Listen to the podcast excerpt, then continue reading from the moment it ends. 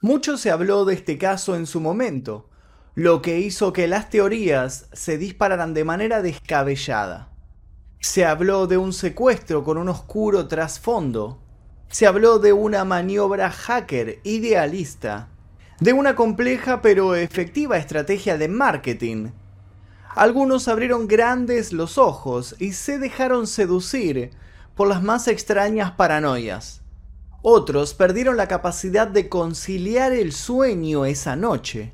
Tantos otros se calzaron la pipa de Sherlock Holmes y salieron a buscar sus propias respuestas. Al día de la fecha los misterios se siguen bifurcando.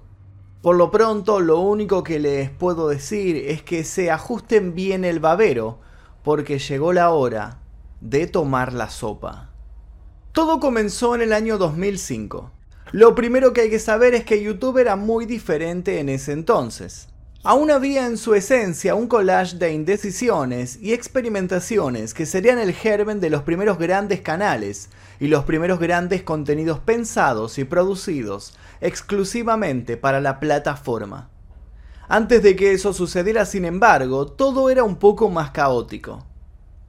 Videos cortos, links constantes a otros espacios, desprolijos diarios personales, pruebas de curiosos que intentaban entender de qué se trataba todo el asunto. La ambición de convertirse en un youtuber era muy diferente al concepto que se conoce hoy en día. En ese contexto, un youtuber anónimo cuyo canal era conocido como Rina Cement publicó un video llamado Freaky Soap Guy. En el mismo podía verse lo siguiente. Un hombre con los ojos tapados por las típicas bandas negras de censura toma sopa mientras solloza. Se encuentra en una habitación completamente blanca. Lleva una camiseta a tono, parece algo desaliñado y usa un cucharón exageradamente grande. Ni hablar del hecho de que sobre la mesa hay restos de la sopa. El hombre parece estar sufriendo una cruel resignación. ¿Por qué come mientras llora? Esta es una pregunta que ni siquiera podemos empezar a hacernos, porque de inmediato aparecen individuos que no solo no traen coherencia al asunto, sino que terminan de convertirlo en pesadillesco. Y es que no se trata de individuos comunes y corrientes. Son dos individuos disfrazados. Están vestidos de negro, son desproporcionados y tienen cabezas gigantes, caricaturescas.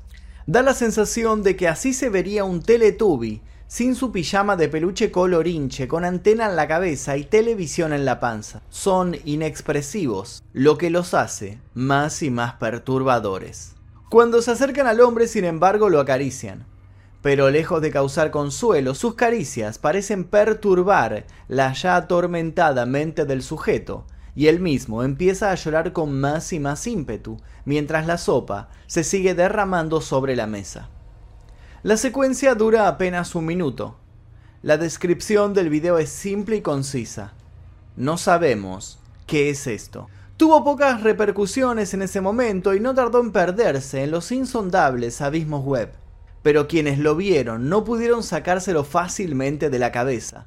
Eso es lo que le pasó, por ejemplo, al joven que unos años después rescató el video de sus recuerdos reprimidos y lo volvió a compartir con el mundo. No sabía que esta vez, al contrario de cuando fue subido originalmente, no se estancaría en unas pocas cientos de visitas sino que esta vez se convertiría en un viral. El video no solo cambió de usuario, cambió también de nombre. Se empezó a conocer como Blank Room Soap, y la descripción fue la gran novedad. El nuevo rumor decía que se había descubierto que ese video provenía de la Deep Web. La sola mención hace unos años de la parte más oscura de Internet hacía que todos se alarmaran precipitadamente. De pronto titilaban las luces de los cibers, los blogs se volvían oscuros callejones y se empezaban a traficar versiones cada vez más y más escabrosas para dar explicación a lo que se veía. Lo primero que se dijo fue que el hombre lloraba porque aquella era su última cena. Tenía una gran deuda y esos dos personajes eran sus inusuales captores. Las lágrimas se debían a que sabía que lo que iba a pasarle a continuación sería terrible. Luego la versión comenzó a modificarse. Alguien aseguró que el hombre había sido secuestrado para grabar una película snuff. Estábamos viendo un par de dementes que iban a torturar a un inocente por amor al arte. El arte más perverso. La secuencia nos mostraba un hombre que se había convertido en el juguete de unos sádicos muñecos frívolos. La tercera versión fue la más popular. El hombre había sido secuestrado junto a su familia. Lo habían tenido muchos días sin probar comida.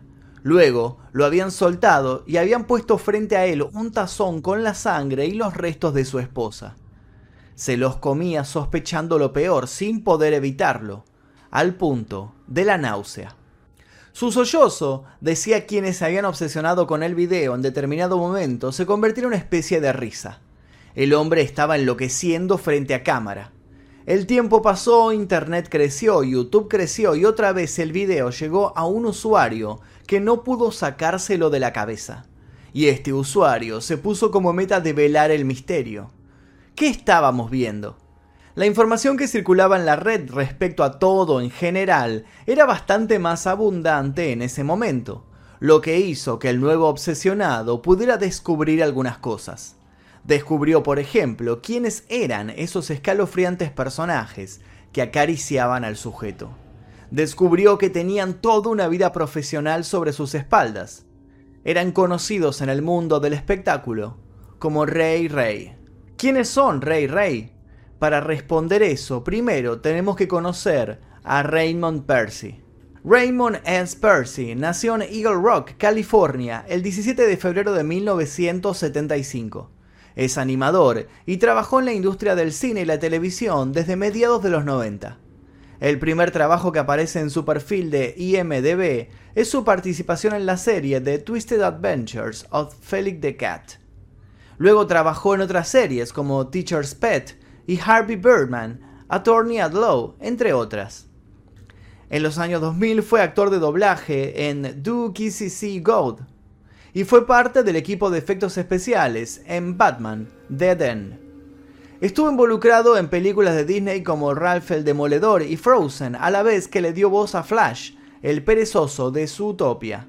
Pero su salto a la fama llegó cuando empezó a trabajar como parte del directorio creativo de la familia amarilla más famosa de la cultura pop, Los Simpson. Allí su equipo y él recibían un premio Grammy en 2006 por su labor. En 2007 trabajó como segundo director en Los Simpson, la película. Ray es indudablemente alguien inquieto, siempre tras la búsqueda de nuevos desafíos. Es a la vez, según declara cuando se le pregunta, alguien que suele cuestionarse a sí mismo su rol de artista. A veces, tapado de trabajo, Raymond ha llegado a preguntarse cómo hace coincidir su necesidad creativa con el hecho de tener que terminar ejerciendo su pasión por dinero. Fue en una noche de insomnio, mientras estaba siendo torturado por estas y otras preguntas, que Rey terminó dándole vida a sus pensamientos duales con una pareja de personajes que, según él, contenían en su ADN un poco de inhibición, bastante alienación y una necesidad casi enfermiza de entretener. Personajes que representan a modo de garabato una contradicción, una pregunta existencial a veces inocente, a veces demasiado rebuscada. Lo cierto es que rápido Raymond se enamoró de sus creaciones y decidió sacarlas del papel para llevarlas a la pantalla.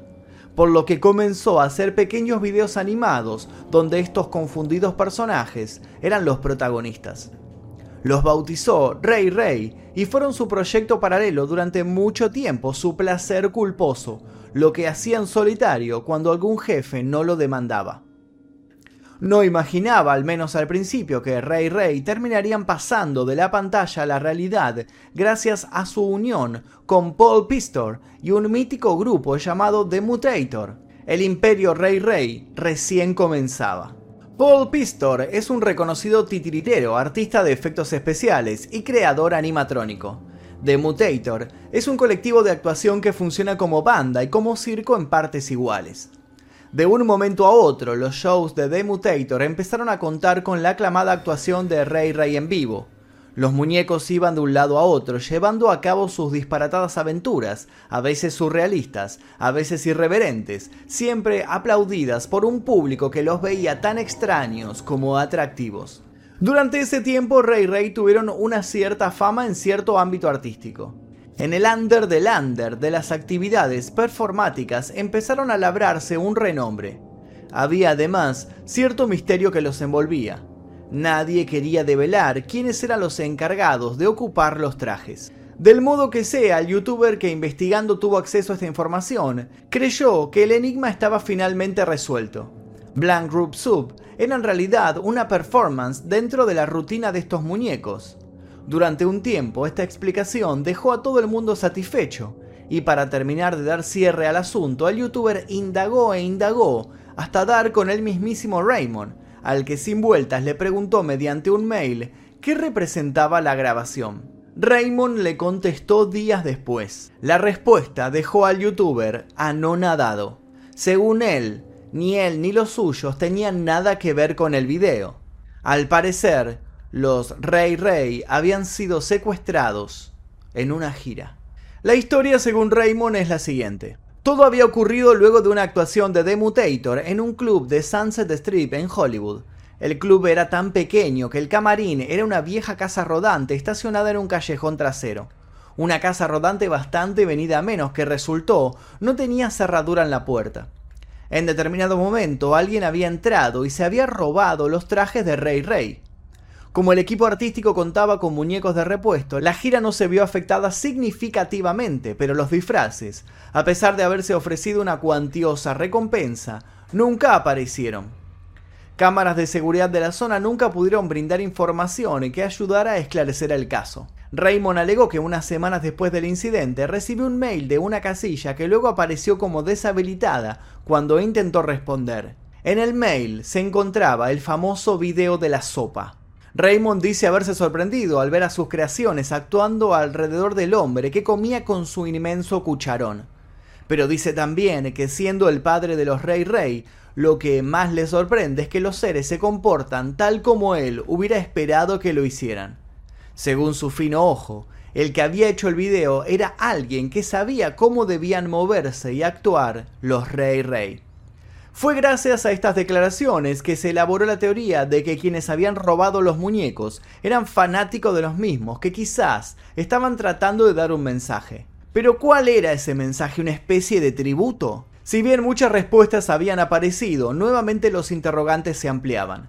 Cansados de no hallar ninguna otra pista, todos empezaron a olvidarse del asunto, atraídos por nuevas rarezas, virales y creepypastas. Pero aún faltaba que las cosas se complicaran un poco más. Años después de la primer compartida de Freaky Sub Guy, el propio Raymond subió el video a su canal oficial de YouTube, Junto con ese subió otro video que quedaba claro que había sido grabado a la par del primero.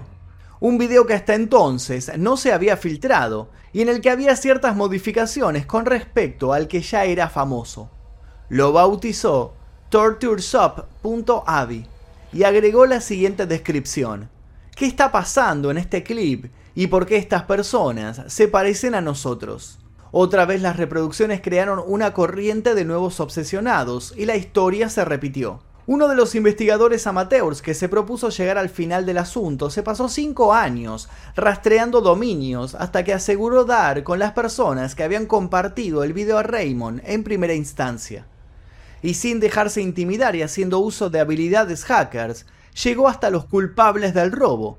No esperaba, sin embargo, encontrarse del otro lado con piratas informáticos de más alto nivel que él.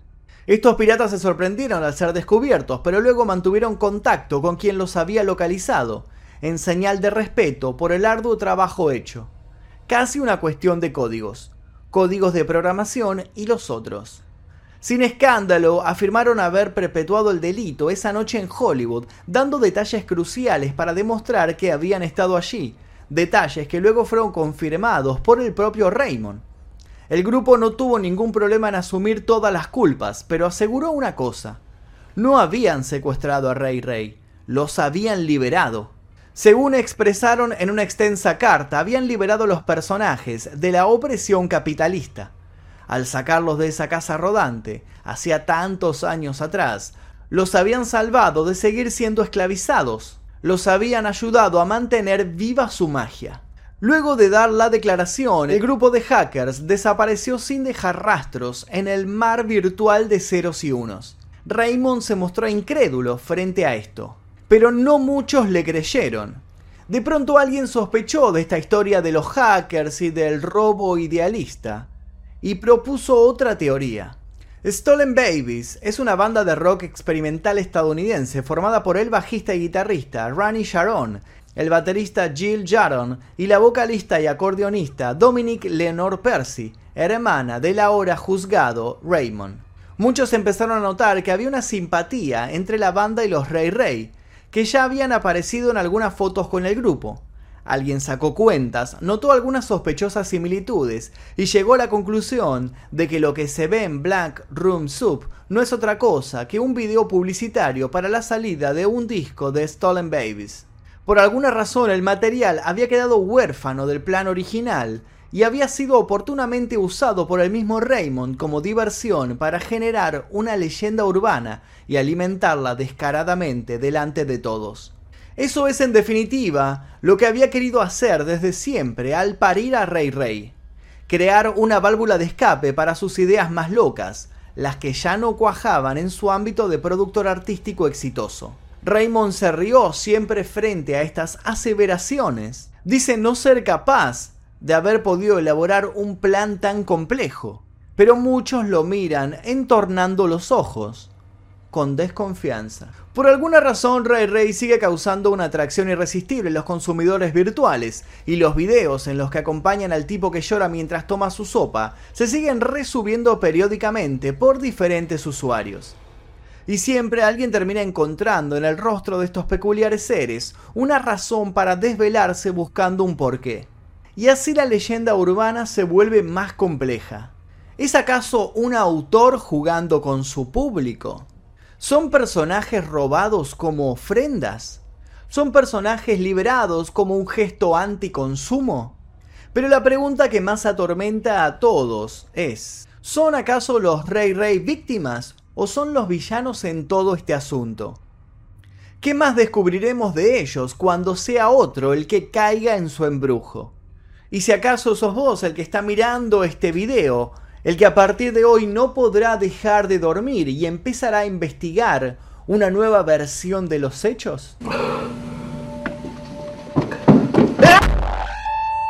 Si te interesó el video de Blank Room Soup, qué difícil es pronunciar este nombre, ¿eh? Te pido por favor que dejes tu like aquí debajo, te suscribas si es que todavía no lo hiciste y actives notificaciones.